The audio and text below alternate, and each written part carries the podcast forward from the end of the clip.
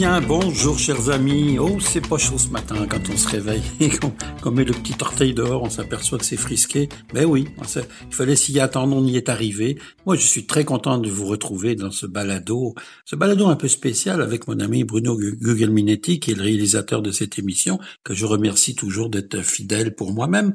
Et aujourd'hui, bien, on va vous parler d'un sujet qui me fascine, qui me passionne pour différentes raisons, parce que l'orange, on va parler des agrumes d'ailleurs, l'orange qu'on trouvait traditionnellement dans les bonnes Noël, à une époque, hein, parce qu'on est bien loin de ça aujourd'hui. C'est plus les oranges aujourd'hui, c'est les cellulaires, c'est enfin bon, j'allais presque dire c'était n'importe quoi, mais il faut, on peut regretter quelquefois qu'il a existé comme ça des, des cadeaux particuliers, puis que c'était le petit cadeau sucré des familles. Alors aujourd'hui, je vous parle de ces agrumes, ces agrumes que l'on connaît bien, mais en même temps, on les connaît pas tous parce qu'il en existe beaucoup. Savez-vous que quand on parle des agrumes, eh bien, je peux vous parler du pomelo, du pamplemousse, du cédra, qui est un espèce de citron qu'on va retrouver dans les fruits confits de Noël, par exemple, qu'on va utiliser, euh, la mandarine, du citron lime, la tangerine, la clémentine, tiens donc, euh, cette euh, petite orange particulière qui va être le sujet aujourd'hui de notre conversation ensemble entre nous. Vous savez, quand on parle d'orange, de tous ces agrumes qui sont quand même, et les citrons, parce qu'on peut pas les oublier, les citrons font partie de ces agrumes.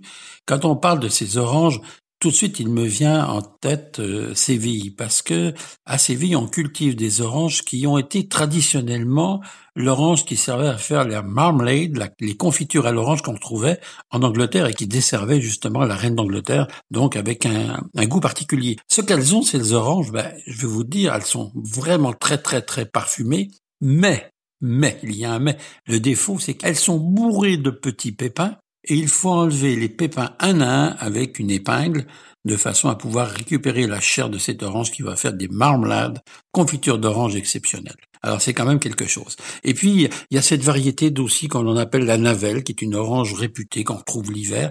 Il faut bien penser que ces agrumes ne vont progresser qu'à partir de l'hiver. Quand il commence à faire plus froid, ils vont passer du vert tranquillement à l'oranger, donc orange, pour aller vers le plus rouge, notamment pour la clémentine. Et aujourd'hui, le sujet de notre balado, eh bien, c'est la clémentine. La clémentine, elle a une magnifique histoire que l'on peut dédier à monsieur Vital Rodier, qui est né en 1839 dans un coin reculé du Puy-de-Dôme qui s'appelait Malveille.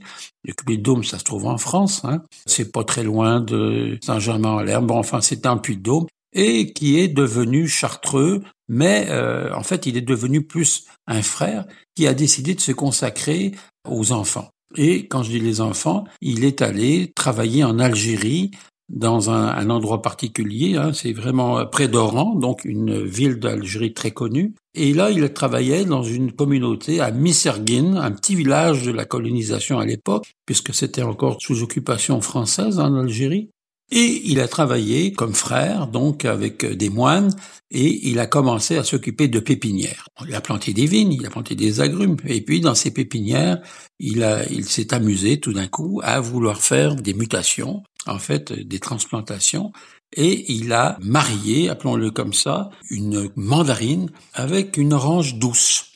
Et par la suite, eh bien, c'est devenu la clémentine. D'où le nom du frère Clément que l'on a donné par la suite. Et ça, ça lui a été donné par un, des grands, euh, une des grandes sommités de l'époque, qui est un, spécialiste de l'horticulture, mais surtout un botaniste, hein, Charles Trabu, qui était médecin et qui en 1892 rend visite, parce qu'on parle de cette époque, en 1892 rend visite au frère euh, Clément et là il découvre un arbre un peu bizarre parmi les mandariniers, je vous expliquerai après la différence des mandariniers, et qui il lui dit ben, on dirait que cet arbre est en train de perdre ses feuilles.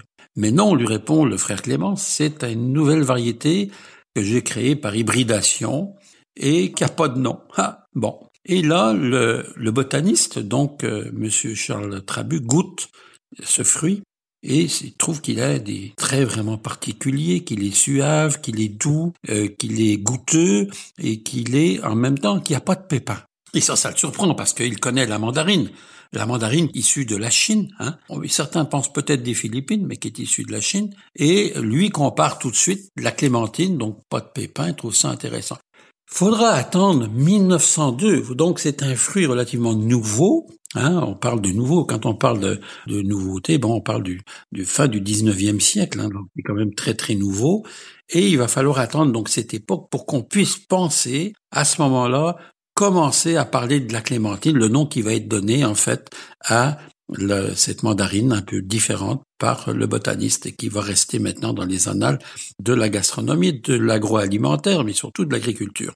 Et la clémentine a fait son bout de chemin puisqu'aujourd'hui, c'est un fruit que l'on retrouve au Maroc, mais qu'on retrouve un peu partout dans le bassin de la Méditerranée, en Algérie, euh, au Liban, en Israël, en Tunisie. Euh, on en retrouve aussi en Argentine et en Espagne, ce qu'on va retrouver sur les marchés, notamment les marchés montréalais, principalement, ou les marchés du Québec. On va retrouver de la clémentine du Maroc, le plus souvent. Elle a commencé, on en trouve en magasin. Et on va retrouver aussi la clémentine vous allez voir, ils vont marquer clémentine avec des feuilles d'Espagne. Bon, les feuilles, euh, je vous dirais que c'est presque un, j'allais dire un gadget, c'est presque un élément additionnel que vous payez beaucoup plus cher. C'est pas nécessairement, ça va pas changer le goût. Ça vous montre juste une chose, c'est que la feuille est verte, que la clémentine a été cueillie euh, il y a pas très longtemps. Donc c'est ça. Mais la clémentine a besoin du froid pour se bonifier. Vous savez, moi j'achète des clémentines, des fois je trouve, je regarde toujours la peau, donc l'épaisseur de la peau. Et l'épaisseur de la peau est un critère d'abord pour bien l'éplucher, et deuxièmement qui va permettre de donner à la clémentine le goût sucré dont elle a besoin. Elle a besoin de froid pour mûrir et se bonifier. Alors c'est ça qui est intéressant avec la clémentine, c'est que c'est devenu un fruit aujourd'hui, j'allais dire, presque connu partout et euh, presque apprécié partout parce que rares sont les gens qui n'aiment pas la clémentine, alors que la mandarine, ben c'est un fruit que l'on retrouve comme je vous le disais en Chine, dans la communauté asiatique, au Vietnam, un peu partout, mais on va l'utiliser beaucoup, beaucoup durant les fêtes, par exemple la fête de la Lune, le Nouvel An chinois, ça on va s'en servir. Moi, ce qui m'avait surpris quand j'étais allé en Chine il y a quelques années, euh, c'était de voir que dans les marchés, on récupérait les pelures de mandarine qu'on faisait sécher. Et petit à petit, j'ai découvert qu'on servait des plats traditionnels, donc comme le bœuf à, la mandarine, qui est exceptionnel hein, quand c'est bien fait en Chine, dans la cuisine chinoise. Donc avec les écorces de mandarine très parfumées que l'on va ciseler, peu en morceaux, et que l'on va inclure dans les recettes de cuisine chinoise. Alors vous voyez, la mandarine, ben, c'est ce fruit que j'allais dire qui a presque remplacé l'orange de Noël, qui est devenu maintenant aujourd'hui dans toutes nos assiettes ou presque sur toutes les tables, dans toutes les familles. C'est un fruit relativement abordable, pas très cher, puisqu'on en retrouve quand même à bon prix, et ça permet à tout le monde d'aller chercher un maximum de vitamine C. Cette vitamine dont on a besoin l'hiver, parce qu'elle va apporter un complément à notre corps, à notre, à nos besoins, mais il faut savoir aussi une chose, ne prenez pas d'orange après 4-5 heures de l'après-midi parce que ça va vous empêcher de dormir. La vitamine C va jouer ce rôle et va vous empêcher, pour certains, dont moi je fais partie, peut nous empêcher de dormir. Alors voilà, c'était cette petite histoire du frère Clément que je remercie de nous avoir euh, créé ce fruit exceptionnel qu'on peut consommer aujourd'hui tous les jours ou presque et que l'on retrouve dans nos marchés. Ah oui, tiens, euh, je pensais à quelque chose, je voulais vous faire plaisir et puis me faire plaisir en même temps. Vous savez qu'on parle en ce moment des prix exorbitants de la salade. Ah, mais c'est vrai que euh, on se dit comment se fait-il qu'il y a à peu près un mois, un mois et demi, la salade, on l'a retrouvée au marché pour pas cher, et tout d'un coup, ça passe à 4 dollars en l'espace d'un coup de vent puis d'une perte de feuilles. Ben ça, c'est le changement de température que l'on a dans notre cher Québec entre l'automne et l'hiver, et où évidemment on ne peut plus cultiver, sauf en serre, ces produits qu'on cultivait. Alors moi, j'ai trouvé des remplaçants. Les remplaçants de la salade, ben, ils existent et euh, c'est pour beaucoup moins cher. Alors les épinards, les épinards, vous pouvez les acheter dans le commerce déjà nettoyés, mais vous pouvez aussi les acheter euh, non nettoyés. Malheureusement, ce que font de moins en moins les gens, beaucoup moins cher que la salade et c'est aussi bon. Vous pouvez les manger bien sûr en salade, c'est le cas de le dire.